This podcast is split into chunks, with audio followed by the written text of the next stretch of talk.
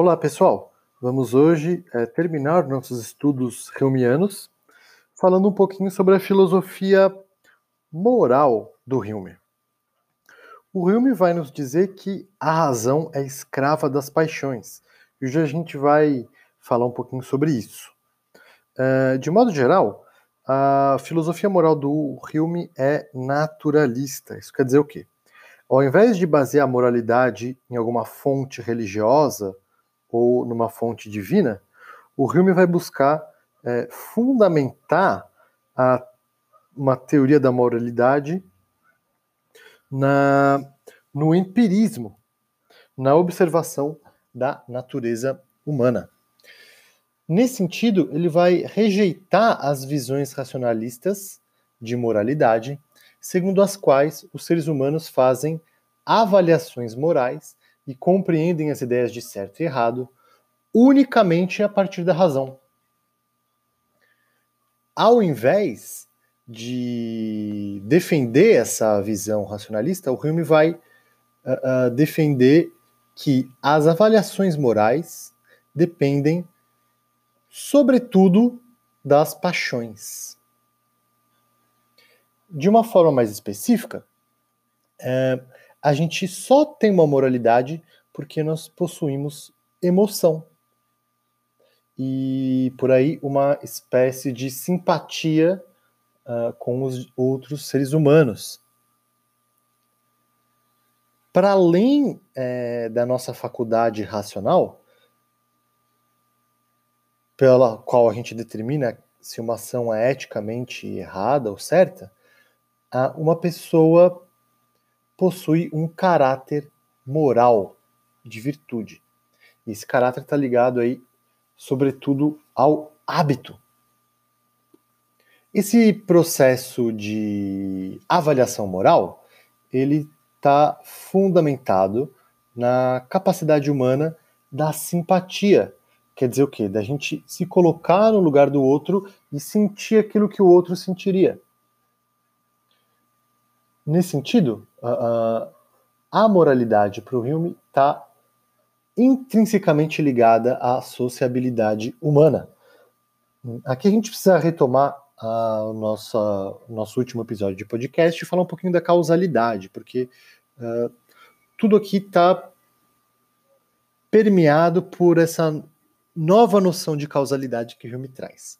O que, que ele diz a respeito da causalidade? Que a gente nunca, por meio de um exame racional, consegue descobrir o efeito necessário de uma causa. A gente vai falar em causa e em necessidade apenas a partir do hábito, por observar constantemente que dois eventos vêm uh, juntos um do outro, fumaça e fogo. Observo que fogo, fumaça, fogo, fumaça, fogo, fumaça, cria uma associação de fogo com fumaça mas nada no fogo implica necessariamente a fumaça. Nesse sentido, a causalidade ela diz respeito mais à nossa capacidade humana, né? A nossa capacidade mental de inferir uma coisa a partir de outra, inferir fogo a partir de fumaça, do que uh, um poder oculto do fogo que necessariamente geraria, geraria a, fumaça. Então ele vai reformular a noção de causalidade não mais como um poder intrínseco das coisas de produzir necessariamente sempre o mesmo efeito, mas a causalidade e, portanto, também a necessidade, ela vai ser começar a ser compreendida para o Hume como a mera observação de uma regularidade de dois eventos, um depois do outro. Ou, o que dá na mesma, a nossa capacidade mental de inferir uma coisa a partir da outra. Mas aí a causalidade e a necessidade dizem respeito apenas à nossa capacidade mental de inferência, não ao poder oculto das coisas. Tá certo? Um, nesse sentido, o Hume vai aplicar essa nova noção de causalidade para as condutas humanas. Ele vai dizer que a gente observa uma certa regularidade nos comportamentos humanos. Também as condutas humanas uh, uh, são, nesse sentido, movidas por uma espécie de por essa espécie de causalidade que está na mente humana e não nas coisas. Isso quer dizer o quê? O comportamento humano é regular. Em grandíssima medida por conta do hábito e do acúmulo de experiências que nós uh, obtemos desde a mais tenra infância. O que só atesta o papel fundamental da educação. É por meio da repetição de ações, né, que nós vamos criar hábitos de conduta pessoal e aí surge o caráter de cada um. Então, o Rime vai nos dizer que é com base na experiência da uniformidade entre eventos e acontecimentos que a gente passa a fazer inferências mais ou menos prováveis a respeito dos comportamentos das outras pessoas. E aí é sempre uma questão de probabilidade, certo? Por exemplo, é muito provável que uma mala cheia de dinheiro deixada no metrô da Sé desapareça em 15 minutos. O que só vai nos revelar que a nossa vida é conduzida, quer dizer, nós conduzimos a nossa vida, nós agimos a partir da ideia de necessidade e de causalidade. Quer dizer, necessidade e causalidade a partir dessa reformulação que o Hume faz, como um, um princípio da mente humana de ligar ideias. Espero fogo ao ver fumaça.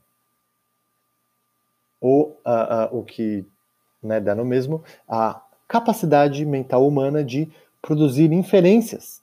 Vejo fogo, espero fumaça. Certo? Então, por conta da, dessa nossa atribuição de causalidade e necessidade às condutas humanas, a gente deve é, é, acabar por concordar que o comportamento humano é determinado. Isso quer dizer o quê? A gente age por motivos, de modo que, se a gente souber o caráter de uma pessoa e as condições uh, que permeiam essa pessoa, a gente vai poder prever, por inferência, com alto grau de probabilidade, o comportamento dela. Uh, vale a pena aqui a gente fazer um pequeno parênteses para falar a respeito dessa velhíssima questão na filosofia da liberdade e da determinação. Uh, de modo tradicional, há duas posições. Ou nós somos inteiramente livres, quer dizer o quê? a, os, o contexto e a circunstância das nossas ações não influenciam na nossa tomada de decisão.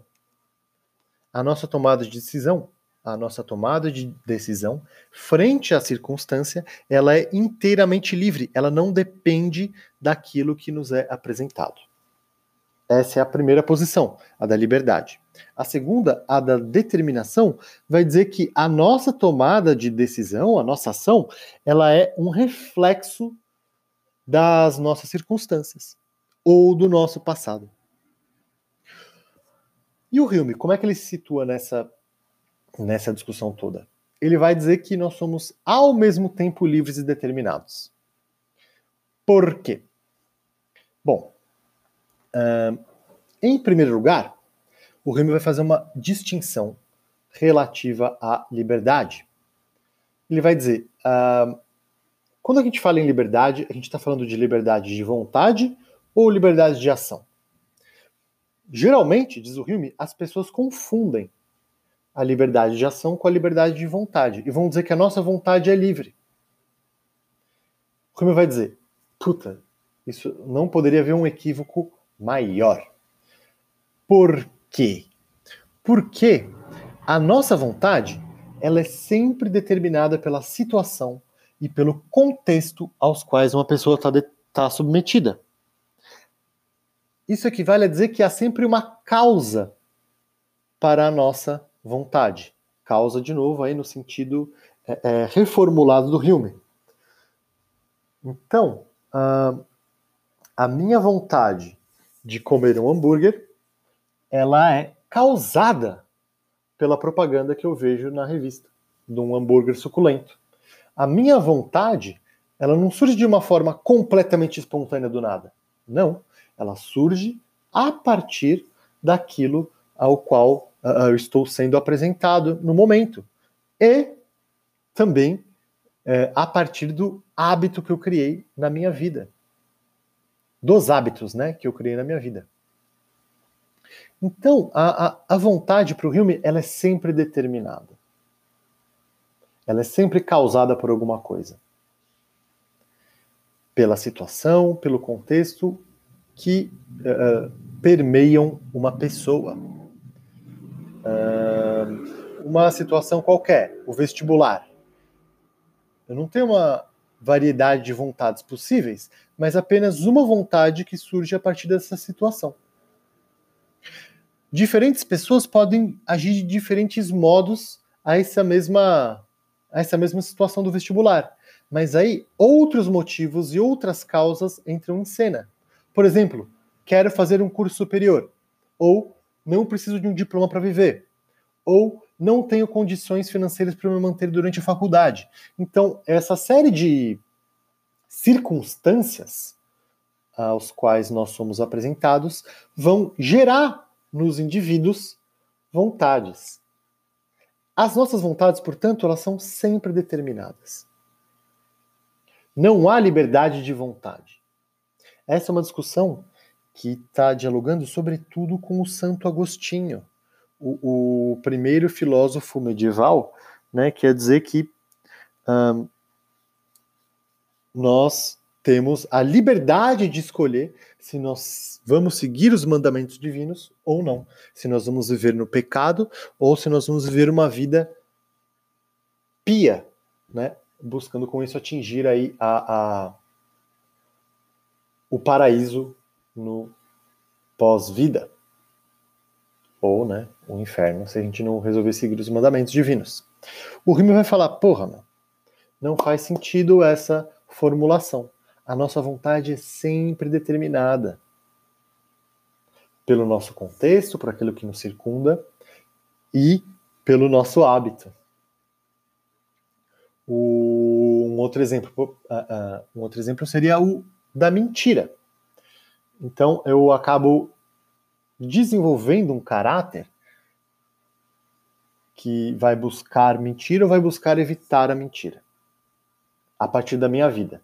Esse caráter meu de mentir ou de não mentir, ele é formado a partir da repetição de experiências ao longo da minha vida. Mentir me dei mal, mentir me dei mal, mentir me dei mal, eu vou acabar criando um caráter propenso a não mentir.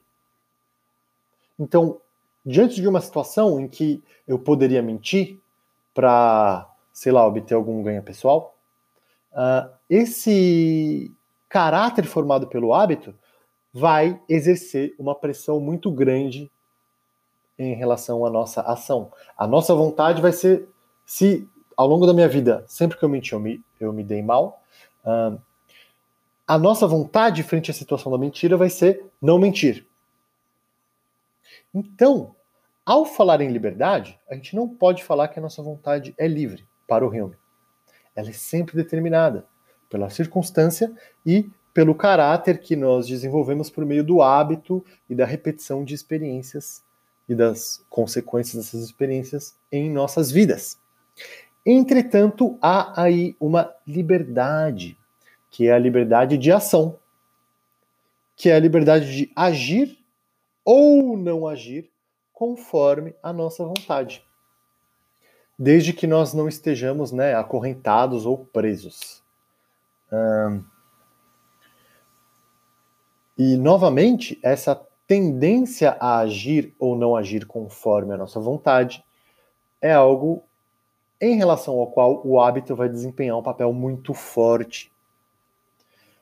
Como a causalidade, segundo Hume, não implica uma relação necessária no sentido tradicional, mas como a causalidade implica apenas a observação de uma sequência mais ou menos regular de acontecimentos, essa tendência de agir ou não agir conforme a nossa vontade, ela é uma tendência livre. De novo, embora o hábito aí desempenhe um papel desempenhe um papel fundamental. E é a partir desse hábito que a gente vai gerar o nosso caráter pessoal. Nesse sentido, rapaziada, o que nos leva a agir não é a razão, não é uma escolha racional, mas são sempre as nossas paixões. As nossas paixões que vão surgir a partir daquilo que nos é apresentado no momento e aquilo que o nosso hábito desenvolveu ao longo de nossa vida. Segundo Hume, eu cito ele, uma impressão, uh, em primeiro lugar, surge aos nossos sentidos e nos faz perceber o calor ou o frio, a sede ou a fome, o prazer ou a dor, ou algum outro tipo uh, uh, de paixão. Dessa impressão é criada uma cópia. A mente cria uma cópia dessa impressão. E essa cópia permanece mesmo depois que a impressão desapareça. Isso é aquilo que nós chamamos de ideia. Parênteses aí na citação, né? A, a, a, as ideias para o Hume, elas são, portanto, originadas a partir de impressões. Impressões podem ser tanto as impressões externas dos sentidos perceptivos, quanto as impressões internas, que são as nossas paixões, os nossos sentimentos, as nossas emoções. Então, o que ele está falando aqui é que, ah, em primeiro lugar, a gente tem uma impressão e depois a gente, a nossa mente vai produzir uma ideia. Fecha o parênteses, vamos voltar à citação do Rio.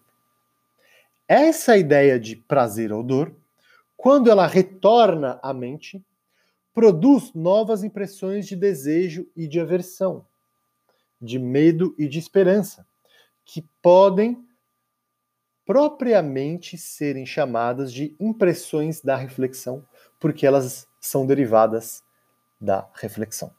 Fim de citação. Quer dizer o quê? A gente vai criar ideias a partir de impressões, certo? Essas nossas ideias, por sua vez, elas vão criar uh, impressões. Se eu pensar no exemplo lá da mentira, se eu pensar, é uma ideia, né? Eu, tô, eu, não, tô, eu não tenho impressão, mas se eu pensar que da mentira eu vou me dar mal, isso vai gerar, a partir dessa ideia de me dar mal, pela mentira, isso vai gerar uma paixão de aversão à mentira. Então, daí nesse sentido, a nossa vontade, né, determinada pelo hábito de sempre que eu mentir me dei mal, a nossa vontade vai dizer assim: não minta. Uh, é interessante notar aí como há um vai e vem entre ideia e impressão, certo? As ideias são originadas de impressões, sempre. Mas a partir do momento em que a gente está operando com ideias na nossa mente, uh, projetando coisas para o futuro, essas ideias vão produzir em nós impressões de esperança ou de medo, de dor ou de prazer, e daí a nossa vontade vai apresentar algo para nós. Devo mentir? Não devo mentir. Devo estudar para passar no vestibular? Devo jogar tudo às favas e assim por diante. Nesse sentido, as ideias de prazer ou de dor são causas dessas paixões motivacionais, né? no sentido de, dos motivos que nos levam a agir. Um, nesse sentido, não são apenas as ideias de prazer e de dor que dão vazão, que produzem as paixões motivacionais, mas apenas as ideias de prazer ou de dor que nós acreditamos que vão existir ou não vão existir. Então é por meio de uma espécie de projeção, eu espero ser recompensado ou ser castigado, que isso vai gerar em nós uma paixão motivacional. Aí que vem o, o vínculo com o hábito, certo? Então, não apenas aquilo que nos é apresentado no momento vai gerar uma, uma vontade, como aquilo que nós esperamos no futuro, a partir daquilo que nos é apresentado agora, aquilo que nós esperamos no futuro, que é determinado pelo nosso hábito, vai gerar em nós uma vontade. Essa vontade, eu não tenho a menor liberdade sobre ela. Ela surge ela não é livre. Ela surge e a partir desse surgimento eu posso escolher dar vazão a essa paixão ou não dar vazão a essa paixão. E de novo, essa escolha de dar vazão ou não à paixão, ela vem aí uh, misturada no hábito. Uh, sempre que eu me, me dei mal, portanto, vou evitar mentir. A própria pa paixão que surge de não mentir, ela está aí ligada ao hábito. Então, nesse sentido, o Hume vai nos dizer que um, nós somos ao mesmo tempo livres e determinados, contrariando, portanto, a essa visão tradicional de liberdade e determinação.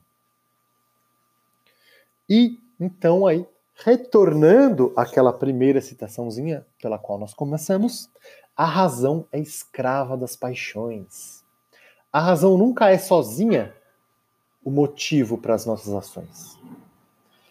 É, a razão, ela, quando muito, ela pode nos oferecer o cálculo dos meios que nós devemos perseguir para atingir um fim determinado, um objetivo determinado.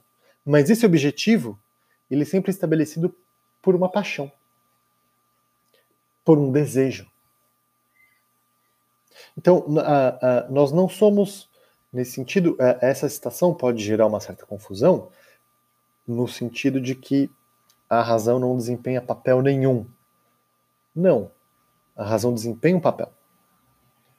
Mas a razão não é aquilo que determina as coisas. Aquilo que determina as coisas são as paixões, as nossas paixões que surgem em nós, a nossa revelia.